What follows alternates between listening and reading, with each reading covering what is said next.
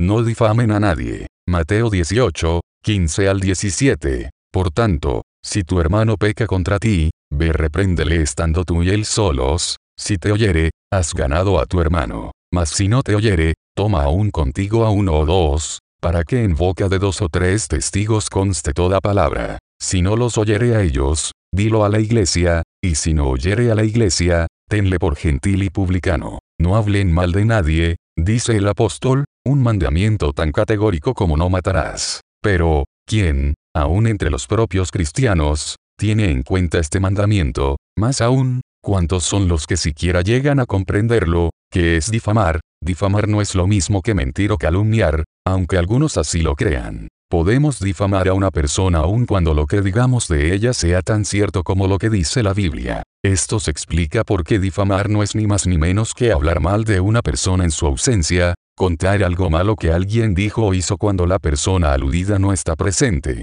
Supongamos que he visto a alguien embriagarse, o lo escuché maldecir o insultar, si hablo acerca de esto en su ausencia, lo estoy difamando. Tenemos otra expresión muy apropiada para esto en nuestra lengua hablar a espaldas. Tampoco existe ninguna diferencia sustancial entre esto y lo que comúnmente llamamos chisme. Y cuando hablamos con delicadeza y en voz baja, con expresiones de buenos deseos para la persona, y de confianza en que las cosas pueden no ser tan malas como parecen, entonces lo llamamos murmurar. Pero cualquiera sea la forma en que lo hagamos, el hecho es el mismo. Pueden cambiar las circunstancias, pero la esencia es la misma. No es otra cosa que difamación, burlamos el mandamiento a nadie difaméis cada vez que hablamos con alguien acerca de los errores de un tercero que no está presente para defenderse. Se trata de un pecado tan generalizado que no hace acepción de personas. Los encumbrados y los humildes, ricos y pobres, sabios y necios, instruidos e ignorantes, todos incurren en esto de continuo. Personas que son completamente diferentes entre sí, tienen, sin embargo, esto en común. Qué pequeño el número de los que pueden atestiguar frente al Señor, estoy libre de este pecado, siempre he puesto guarda a mi boca, y he guardado la puerta de mis labios. Alguien recuerda haber participado de una conversación de cierta duración en la que no se haya criticado a alguien, y esto ocurre aún cuando se trate de personas que tienen el temor de Dios delante de sus ojos, y que verdaderamente procuran tener una conciencia sin ofensa ante Dios y ante los hombres. Precisamente por estar tan generalizado, es un pecado muy difícil de evitar. Estamos rodeados por todas partes, de modo que si no estamos muy alerta frente al peligro, defendiéndonos de él a cada instante, corremos el riesgo de ser arrastrados por la corriente. Con respecto a este tema parece como si toda la humanidad conspirase contra nosotros. No sabemos de qué manera su ejemplo se nos cuela y, sin darnos cuenta, acabamos imitándolos. Además de contar con la aprobación del mundo exterior, también encuentra eco dentro nuestro. Prácticamente no existe aspecto negativo de nuestra personalidad que nos sienta satisfacción criticando a otros, por lo tanto, nos sentimos inclinados a hacerlo. Resulta muy halagador para nuestro orgullo enumerar aquellas faltas de otros de las cuales sentimos que estamos libres. Damos rienda suelta a nuestra ira, a nuestro resentimiento y a toda suerte de actitudes cuando hablamos mal de aquellos con quienes estamos disgustados. En muchas ocasiones, haciendo el listado de los pecados de nuestro prójimo, satisfacemos nuestras propias codicias necias y dañosas. Resulta muy difícil evitar la difamación porque a menudo se presenta disfrazada. Hablamos, entonces, movidos por la indignación, noble, desinteresada, casi santa, diríamos, que provocan en nosotros estas viles criaturas. Porque odiamos el pecado, caemos en pecado. A causa de nuestro celo por Dios, servimos al diablo. Para castigar a los inicuos, caemos nosotros mismos en iniquidad. Así también toda pasión se justifica a sí misma, y nos cubre de pecado bajo un velo de aparente santidad. Mas, no hay forma de evitar el peligro, sin duda que la hay. Nuestro bendito Señor ha trazado claramente el camino para sus seguidores en el versículo citado al comienzo. Jamás participará en habladurías la persona que con constancia y prudencia decida transitar este sendero. Esta norma funciona de manera preventiva o bien como una especie de cura. En los versículos anteriores el Señor había dicho, ay del mundo por los tropiezos esto es fuente de indescriptible dolor en el mundo, entendemos por tropiezo todo aquello que desvía, o pone obstáculos, a quienes están en los caminos de Dios. porque es necesario que vengan tropiezos, tal es la naturaleza de las cosas, tal es la debilidad, necedad y maldad de la especie humana. Pero hay de aquel hombre, pobre de aquel, por quien viene el tropiezo. Por tanto, si tu mano o tu pie, o tu ojo te es ocasión de caer, si aquello que más satisfacción te produce, si la persona que más amas, quien más significa en tu vida, te desviara o pusiera tropiezo en tu camino, sácalo, córtalo, y échalo de ti. Pero ¿cómo evitar ofender a otras personas o que ellas nos ofendan a nosotros? Pensemos, especialmente, en los casos en que con nuestros propios ojos vemos que su conducta es completamente errónea pues el Señor nos enseña cómo actuar en tales circunstancias, estipuló un método que asegura evitar al mismo tiempo las ofensas y la difamación, si tu hermano peca contra ti, ve y repréndele estando tú y él solos, si te oyere, has ganado a tu hermano, mas si no te oyere, toma aún contigo a uno o dos, para que en boca de dos o tres testigos conste toda palabra, si no los oyere a ellos, dilo a la iglesia, y si no oyere a la iglesia, tenle por gentil y publicano. En primer término, si tu hermano peca contra ti, ve y repréndele estando tú y él solos. El mejor modo de poner en práctica esta primera regla, es cumplirla al pie de la letra siempre que sea posible. Por tanto, si con tus propios ojos ves a un hermano, un cristiano como tú, cometer un pecado manifiesto e incuestionable, o lo escuchas con tus propios oídos, de tal forma que no tienes ninguna duda al respecto, entonces está claro lo que te corresponde hacer, ve hacia él en la primera oportunidad que se presente, y si puedes, repréndele estando tú y él solos. Por supuesto, debes tener mucho cuidado de hacer esto en el espíritu y modo correctos. El éxito de una reprimenda depende en gran medida del espíritu con que se hace. No olvides, por tanto, orar a Dios fervientemente para poder hacerlo con espíritu de humildad, con la profunda, con la absoluta convicción de que si tú actúas de manera diferente es solo por gracia de Dios, y que si algo bueno se logra durante la conversación, será por obra de Dios. Ora para que Él guarde tu corazón, ilumine tu mente, y ponga en tu boca palabras de bendición. Cuida que hables con espíritu de humildad y mansedumbre, porque la ira del hombre no obra la justicia de Dios. Si alguien fuere sorprendido en alguna falta, no puede ser restaurado sino con espíritu de mansedumbre. Aun en el caso de que se oponga a la verdad, solo se lo podrá guiar hacia el conocimiento de la misma con mansedumbre. Háblale con espíritu de amor, un amor que las muchas aguas no podrán apagar. El amor todo lo vence, mas nada lo puede vencer. ¿Acaso se puede medir el poder del amor? El amor puede doblegar la cabeza altiva, a las piedras puede dar vida, solo el amor puede ablandar, y derretir, y penetrar y el corazón más duro quebrar. Confirma tu amor hacia su persona, pues haciendo esto, ascuas de fuego amontonará sobre su cabeza. También debes cuidar tu manera de hablar, para que sea conforme al Evangelio de Cristo. Evita toda mirada, gesto, palabra o tono de voz que den la impresión de soberbia o autosuficiencia. Haz tu mejor esfuerzo para evitar caer en dogmatismos o lecciones de estilo magisterial, o en cualquier otra actitud que sea percibida como arrogancia o pretensión. Ten mucho cuidado de no sentir el más mínimo desdén, desprecio o deseos de dominación.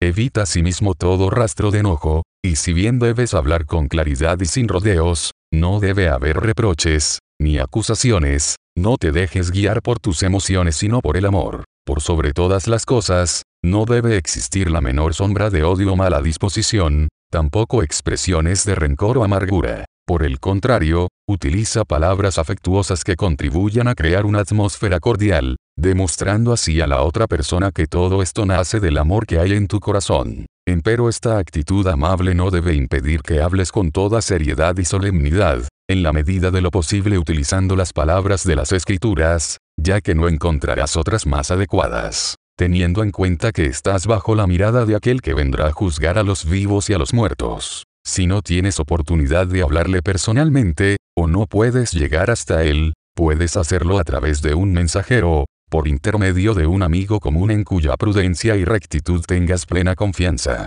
Una persona con estas características, que hable en tu nombre y en el espíritu y modo anteriormente descritos, puede en buena medida suplirte en la tarea y cumplir la misma misión. Mas ten cuidado de no fingir que no encuentras oportunidad de hacerlo para poder así esquivar tu cruz, ni des por sentado que no podrás acercarte sin siquiera haberlo intentado una vez. Siempre que sea posible, es mucho mejor hablar personalmente. Sin embargo, es preferible hacerlo por intermedio de otro que no hacerlo. Pero ¿qué hacer si no puedes hablarle en persona y tampoco encuentras un mensajero en quien puedas confiar? Si así fuere, solo puedes recurrir a la palabra escrita. A decir verdad, existen casos en que una carta es lo más apropiado. Un ejemplo de esto sería cuando la persona con quien debemos hablar es temperamental e impulsiva, y no acepta fácilmente que la corrijan, especialmente si la corrección proviene de alguien en igual o inferior posición. Es posible que el tema pueda introducirse con mayor delicadeza en una carta, y de este modo resulte mucho más fácil de aceptar para la persona.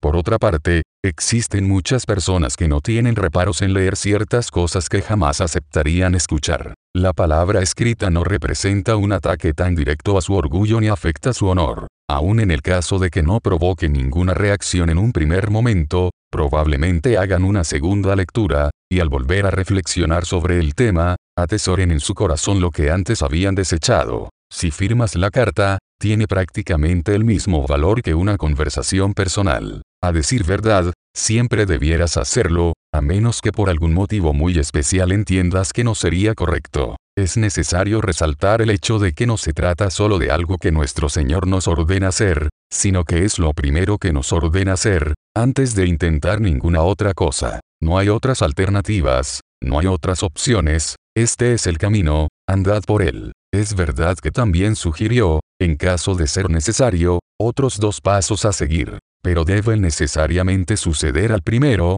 y ninguno de ellos puede precederlo. Mucho menos debemos pensar en tomar alguna otra medida previa o paralela. Por consiguiente, no cumplir con lo que el Señor nos ordenó, o hacer algo diferente, ambas conductas son igualmente censurables. No creas que puedes actuar de manera diferente y luego excusarte diciendo bueno, no se lo dije a nadie hasta que me sentí tan agobiado que ya no pude contenerme, te sentiste agobiado, y no podía ser de otro modo, a menos que tuvieses la conciencia cauterizada, puesto que te sentías culpable del pecado de desobedecer un mandamiento explícito de Dios. Tu deber era ir inmediatamente y reprenderlo estando tú y él solos. Si no lo hiciste, obviamente debiste sentirte agobiado, a menos que tu corazón se hubiese endurecido por completo, al pisotear un mandamiento de Dios y sentir odio por tu hermano en tu corazón. ¿Y de qué modo pensaste que podrías aliviarte? Dios te amonesta por un pecado de omisión, por no haber hablado con tu hermano acerca de su falta,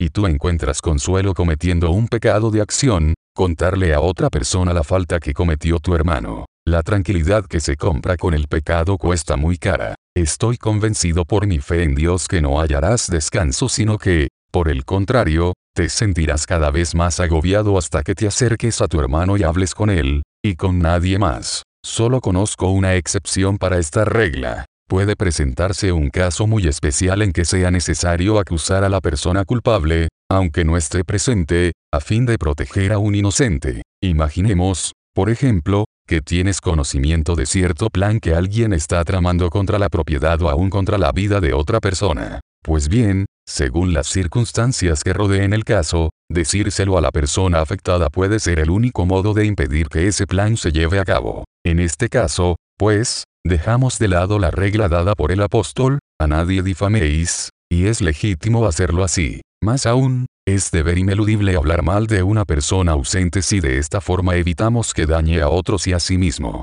Pero recuerda, entre tanto, que toda difamación es, por su propia naturaleza, un veneno mortal. Por tal motivo, si te ves urgido a usarlo como remedio en determinadas circunstancias, hazlo con temor y temblor, teniendo presente que se trata de algo tan riesgoso que solo en caso de absoluta necesidad estás autorizado a utilizarlo. Siguiendo tal criterio, recurre a ello lo menos posible y solo en los casos en que sea imprescindible. Y aún así, no te excedas, Solo utiliza la medida exacta para alcanzar el fin propuesto. En todos los demás casos, ve y repréndele estando tú y él solos. Pero ¿qué ocurre si no te oyere? Si devuelve mal por bien, si se enfurece en lugar de resultar convencido, ¿qué hacer si no atiende razones, y persiste en su mala conducta? Esto no debe sorprendernos. A menudo esto será precisamente lo que sucederá, la reprimenda más gentil y cariñosa no surtirá efecto alguno, pero la bendición que pedimos para otra persona volverá a nosotros. ¿Cuál es el siguiente paso? Nuestro Señor nos ha dado instrucciones claras y precisas, luego toma aún contigo a una o dos personas más, este es el segundo paso. Lleva contigo una o dos personas que tú sepas que tienen espíritu de amor, que aman a Dios y a su prójimo. Asegúrate, asimismo, de que sean mansos, revestidos de humildad. También debes cuidar que sean gentiles, pacientes y sufridos, que no busquen devolver mal por mal, ni maldición por maldición sino por el contrario, bendición. Escoge personas de buen entendimiento, imbuidos de la sabiduría que viene de lo alto, y personas imparciales, libres de influencias o prejuicios de cualquier índole. Procura, asimismo, que sean personas conocidas por nuestro hermano, que sepa quiénes son y cuál es su forma de actuar. Cuando llegue el momento de elegirlas, otorga preferencia a aquellas personas que él aprecia. El amor les enseñará de qué manera deben proceder, según las características de cada caso.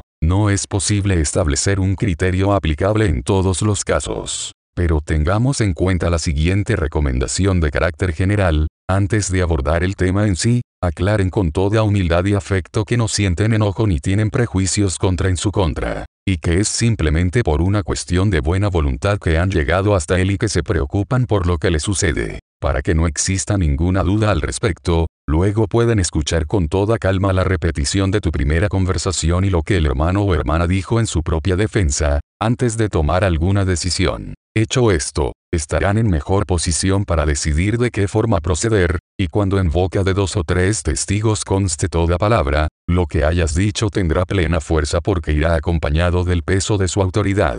Para llevar esto a cabo, podrían, 1. Repetir en pocas palabras lo que tú dijiste y lo que el hermano respondió. 2. Extenderse sobre las razones que tú diste, confirmarlas y aún presentar algunas nuevas. 3. Respaldar tu reprimenda demostrando que fue hecha con justicia, con bondad y en el momento oportuno. Y finalmente, pedir que cumpla con los consejos y recomendaciones que tú habías sugerido. Más adelante, estas personas pueden, asimismo, dar testimonio de la conversación si fuese necesario. Con respecto a este punto, tal como ocurría con la norma anterior, vemos que el Señor no nos permite optar, no nos presenta alternativas, sino que expresamente nos ordena hacerlo así, y no se nos permite otro curso de acción. También nos indica cuándo debemos hacerlo. No se trata de hacerlo en cualquier momento sino después de haber cumplido con el primer paso, y antes de dar el tercero. Solo entonces estamos autorizados a comentar la mala conducta de otra persona con aquellos con quienes deseamos compartir esta gran oportunidad de vivir el amor fraternal.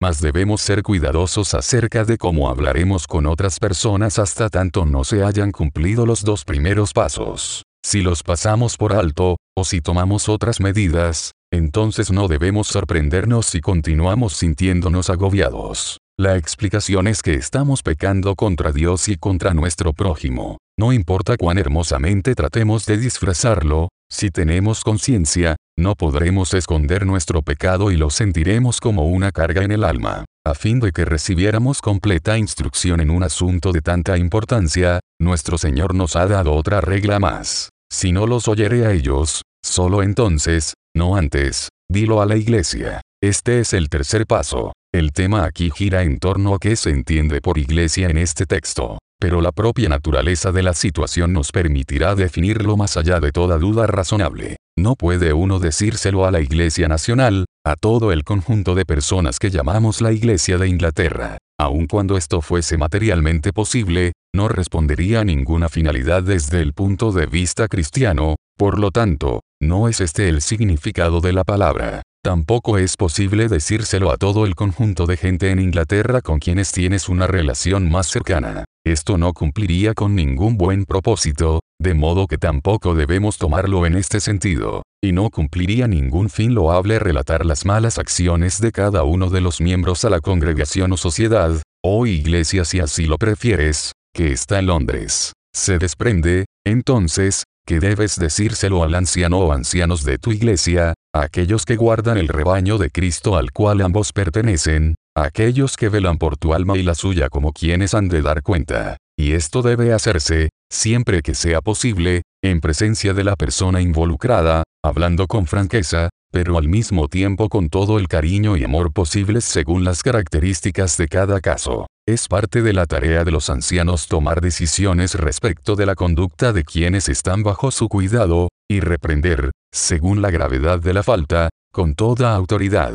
Una vez hecho todo esto, has cumplido con todo lo que la palabra de Dios o la ley del amor exigen. Ya no tienes parte en su pecado, si él perece, su sangre será sobre su cabeza. Respecto de este punto es necesario señalar que de esto, y de ninguna otra cosa, consta el tercer paso, y que debemos hacerlo en el orden señalado, a continuación de los otros dos, no debe preceder a la segunda instancia, mucho menos a la primera, excepto cuando se trate de alguna situación muy especial. Aunque sí es posible que en algún caso el segundo paso coincida con el tercero pudiendo llegar a ser una misma y única instancia. El anciano o ancianos de la iglesia pueden tener una relación tan cercana con el hermano que cometió la falta que pueden decidir actuar ellos en el lugar de uno o dos testigos. En tal caso, después de haber hablado con tu hermano, tú y él solos, es suficiente que se lo digas a los ancianos. Después de hacer esto habrás librado tu propia vida. Si no oyere a la iglesia,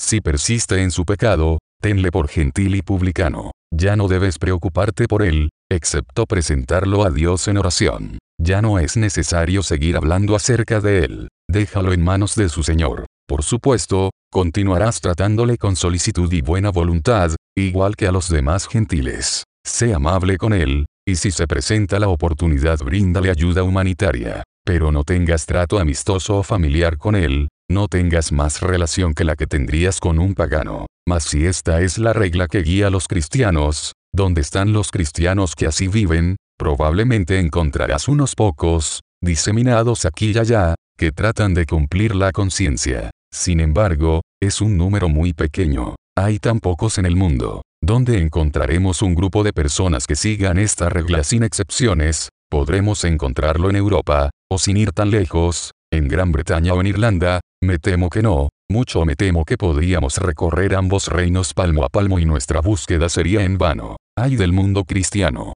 hay de los protestantes y de los cristianos reformados. ¿Quién se levantará conmigo contra los malignos? ¿Quién estará del lado de Dios en contra de los que hablan iniquidad? ¿Eres tú quien lo hará? Por la gracia de Dios, podrás tú librarte de ser arrastrado por la corriente, con la ayuda de Dios, a partir de este momento, estás verdaderamente decidido a poner permanentemente guarda a tu boca y guardar la puerta de tus labios, te guiarás, de ahora en adelante, por la norma a nadie difaméis, si llegases a ver a tu hermano haciendo algo malo, lo reprenderás estando tú y él solos, y luego tomarás uno o dos testigos, y solo después de haber cumplido con esto se lo dirás a la iglesia, si te has hecho este propósito en tu corazón, entonces grábate esta enseñanza, no prestes oído a quien habla mal de otra persona. Si no hubiera oyentes tampoco habría difamadores. Según un proverbio popular, el que acepta bienes mal habidos, ¿no es acaso tan deshonesto como el ladrón?